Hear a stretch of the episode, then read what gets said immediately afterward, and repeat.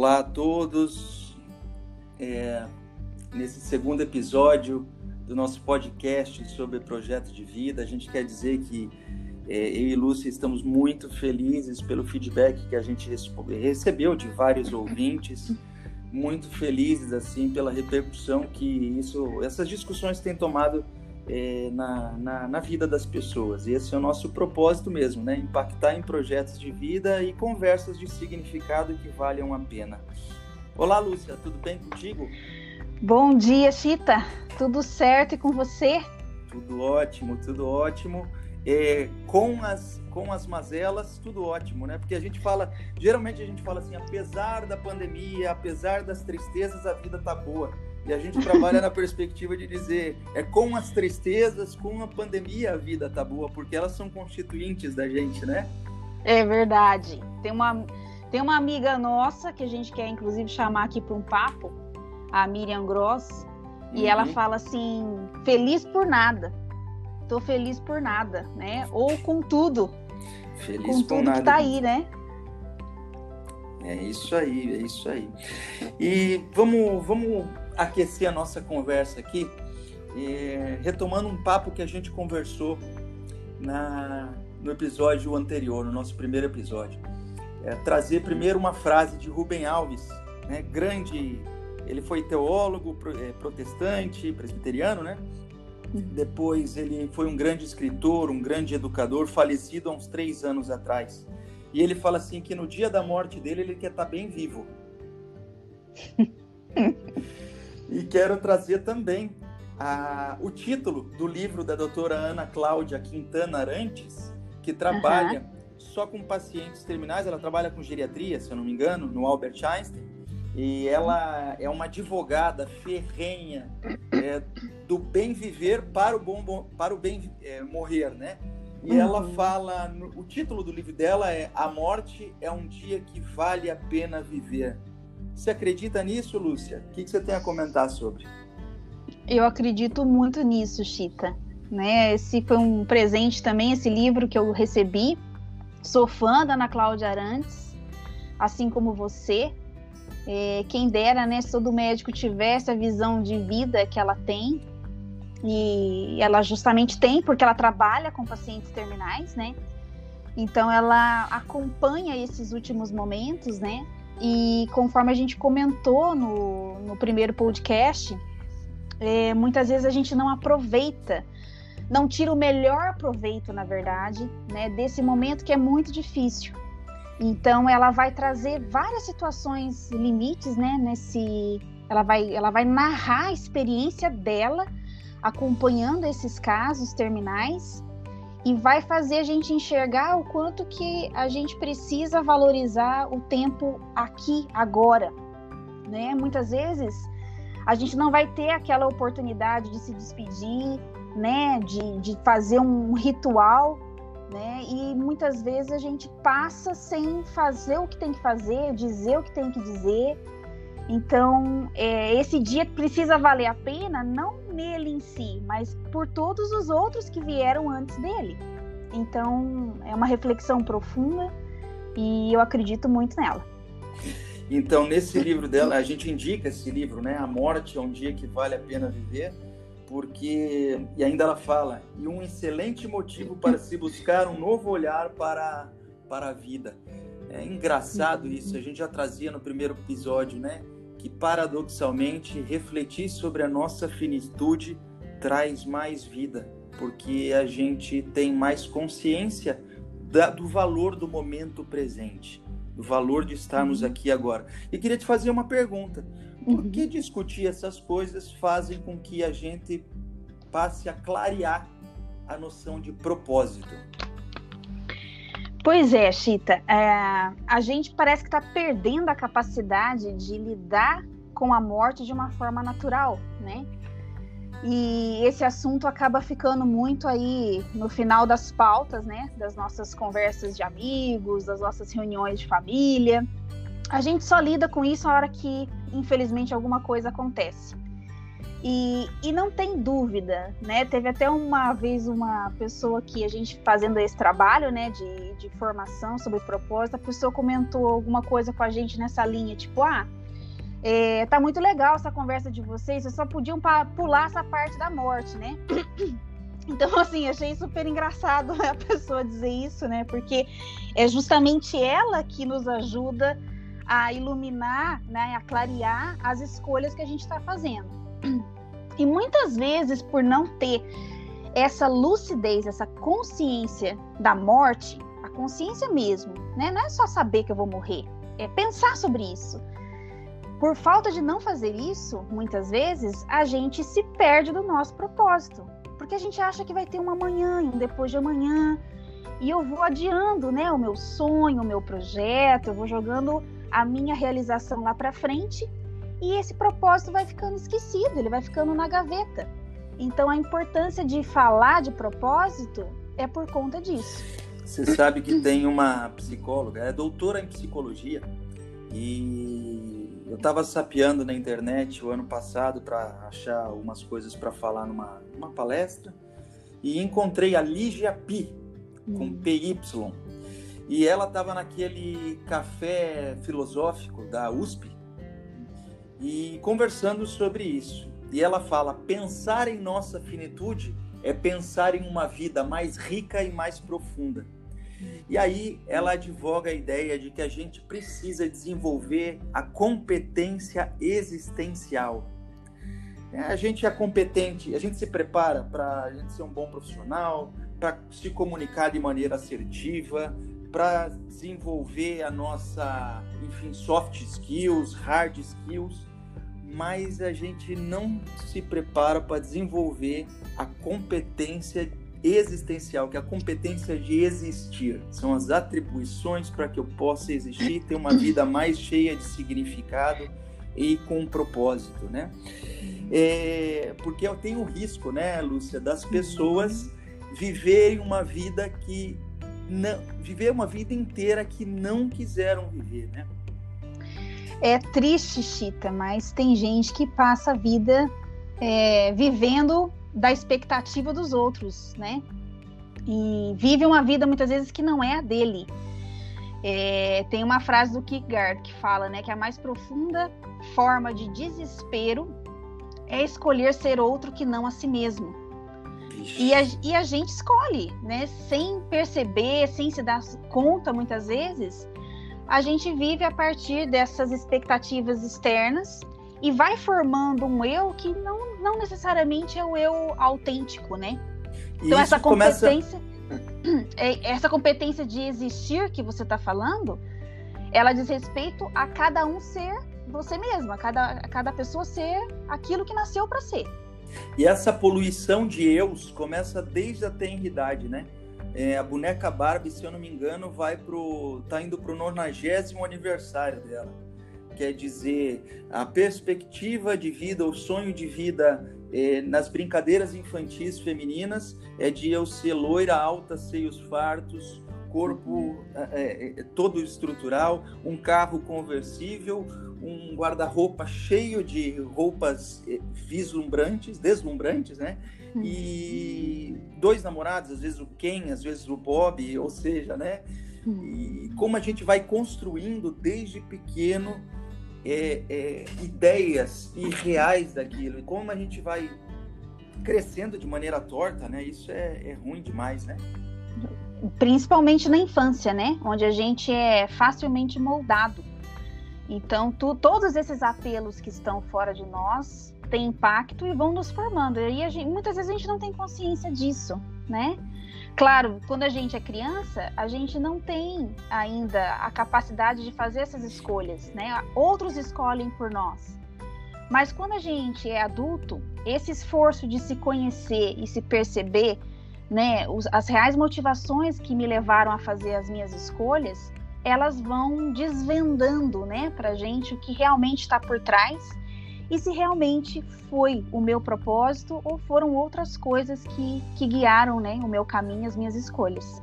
E tá aí a importância, né, de eu enquanto pai, de você que está escutando enquanto mãe, é, também selecionar com que as crianças brincam, né? não que não possa brincar de Barbie, né? Uhum. Mas é, ajudá-las a escolher, brincarem juntos e, e, não deixarem as filhas como meros espectadores da vida e dessas coisas que cercam. Eu, eu falo isso porque me preocupa. Eu tenho uma criança, tenho uma filha de sete anos e que somos em nove adultos para uma única menina na família inteira.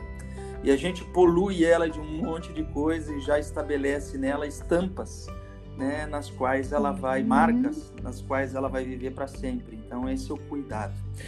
Mas, é, é, recapitulando um pouquinho, não recapitulando, mas trazendo um, um, um, uma peça de teatro que nós fomos assistir, que está ainda em cartaz em São Paulo, acho que em época de pandemia deram uma suspendida, certamente, hum. e é intitulado é, A Alma Imoral, que foi baseado num livro do rabino Newton Bonder, Inclusive, ele escreve para executivos do, do, do, Brasil e do mundo.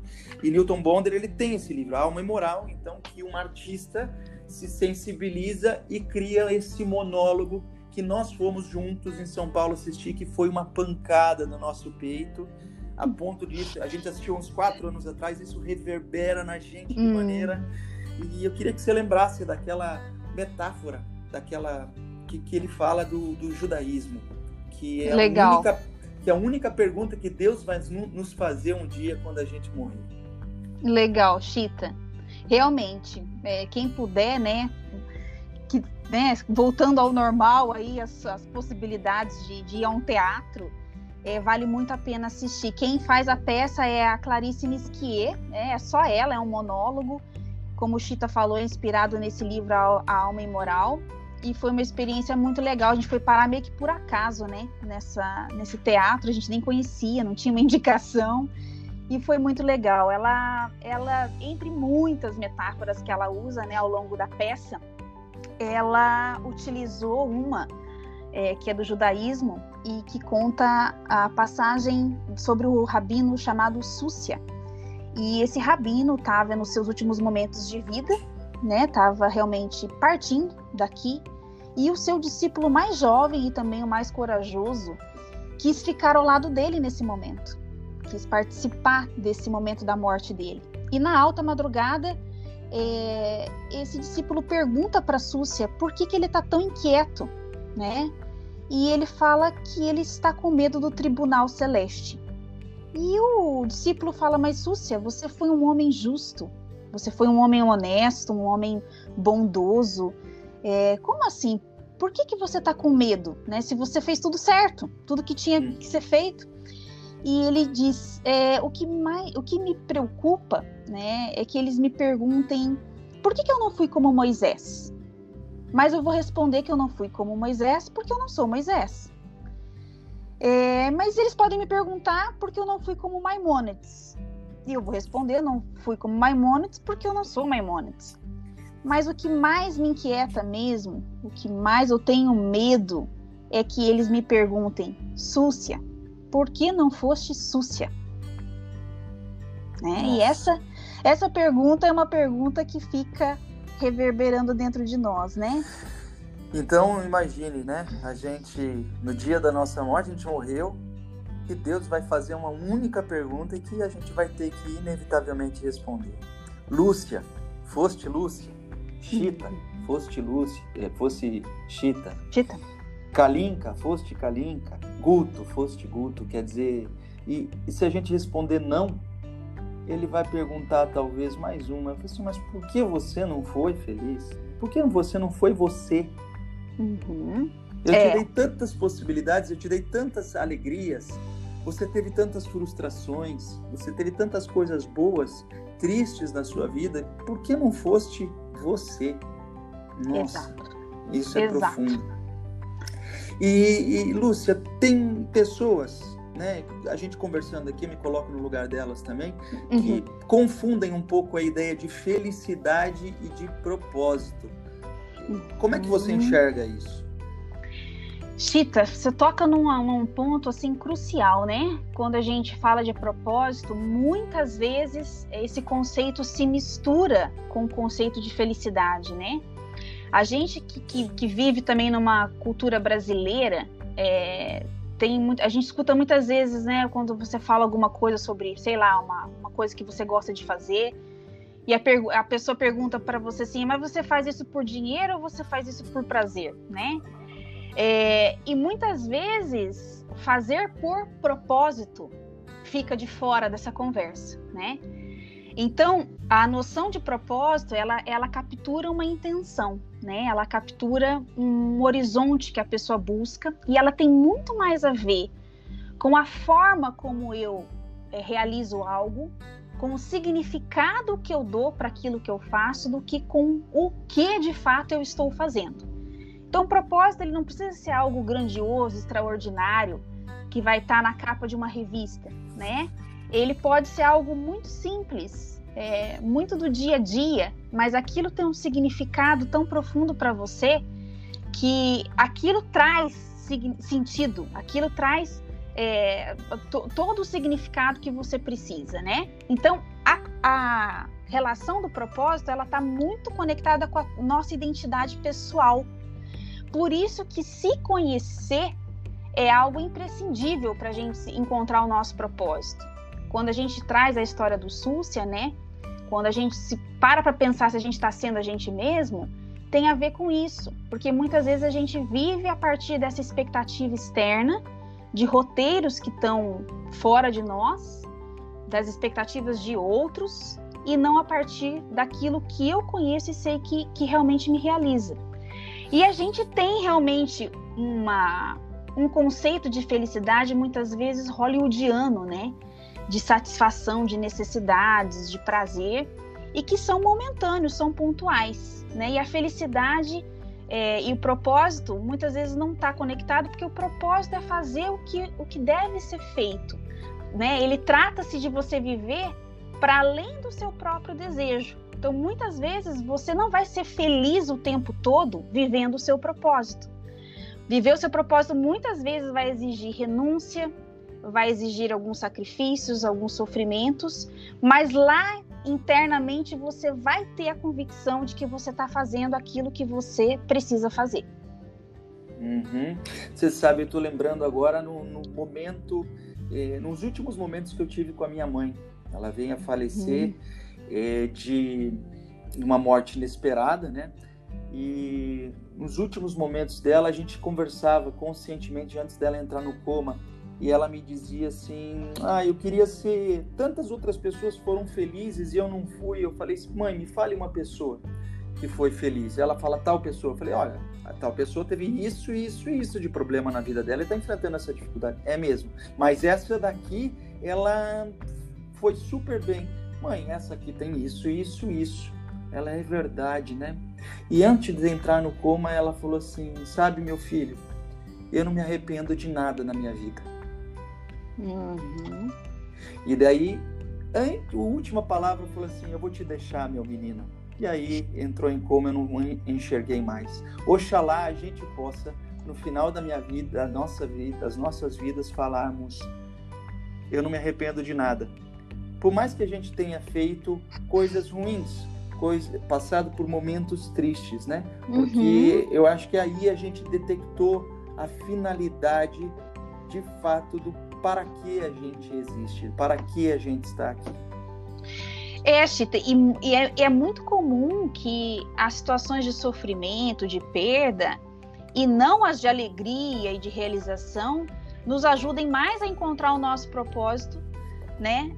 Do que essa, essas situações muitas vezes de, de, de ah, né, porque a gente olha para o outro e acha que o outro é mais feliz, é, e na verdade primeiro que a gente não sabe exatamente, né, o que está no coração de cada um. A gente lê muitas vezes pela aparência, pela, enfim, interpreta, né? É, a, tem uma percepção. Mas muitas vezes é, é, é justamente esses, esses momentos de perda, de sofrimento, que nos levam mais diretamente ao encontro do nosso propósito do que necessariamente os de alegria. Uhum. E existem técnicas para a gente detectar, e a gente vai falar nos próximos episódios, técnicas de a gente detectar e escrever nosso propósito de vida. Né? Existem meios para que, que, que nos ajudam a fazer isso. E a gente vai tocar ainda nesse assunto. Mas, e antes da gente terminar, eu gostaria de, de, de eh, dizer, lembrar de um filme que a gente uhum. indica muito para as pessoas lerem, né? é, uhum. e que ajudam a gente entender essa noção de propósito para uma vida. E a gente gosta muito de indicar coisas reais aqui, né? Não uhum. ficção. Embora exista um pouco de ficção nesse filme, é uma, uma ideia real, um caso real. É. De muito tempo atrás, em que ele colocou até, né? Essa pessoa, você já vai citar quem é, ele coloca uma chamada no jornal para recrutar pessoas a é, a, a, divulgar o que ele queria divulgar e recrutar pessoas. Ele coloca. Como é que ele coloca na, na, na no, no, jornal?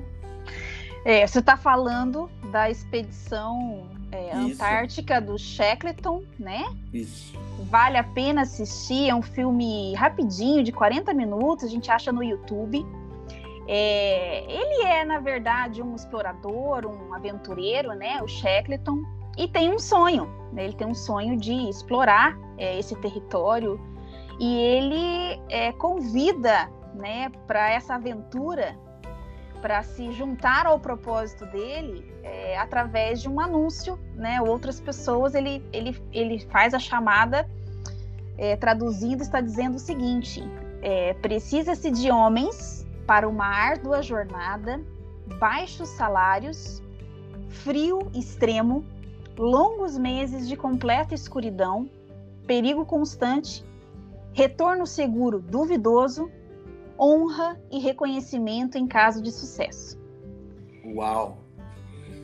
Não sei se eu iria. Não sei se eu iria. Imagina, né? Sabe quantas então... pessoas se inscreveram, Chita? Não. Lembra quantas pessoas se inscrevem? Não tenho ideia. Não lembro. 5 mil pessoas. Meu Deus. No final, acho que são menos de 30, né? Que, que vão para a expedição com ele, mas 5 mil pessoas se conectam ao, ao, propósito dele, né? Ele tinha toda uma forma muito carismática de ser, como liderança.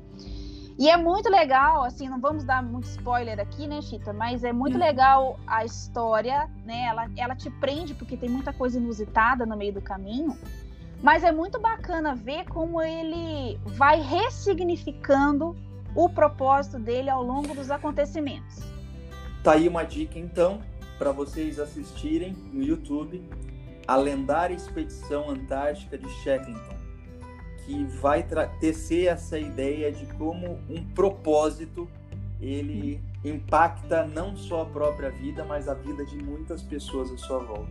Exato. Indicamos também o livro da Ana Cláudia Quintana Arantes, A Morte é um Dia que Vale a Pena Viver, e o livro do Newton Bonder chamado A Alma, a Alma Imoral. Imoral. Uhum. A gente quer agradecer a todo mundo que esteve com a gente nesse episódio. No próximo, a gente vai é, trazer uma pessoa especial para conversar conosco. Vamos ver se dá, certo.